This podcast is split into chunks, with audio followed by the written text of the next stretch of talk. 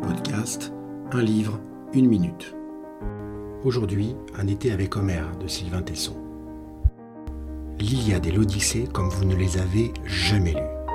Ces deux monstres sacrés de la mythologie sont des histoires de voyage, et ce que nous propose Tesson est de mettre en perspective ces récits au contenu éternel avec notre monde contemporain.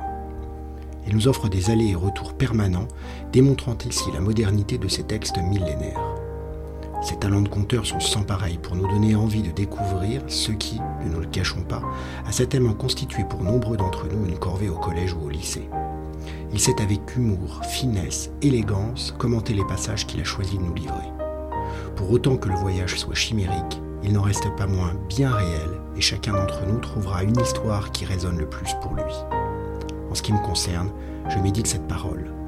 À quoi sert d'avoir un homme augmenté sur une planète réduite?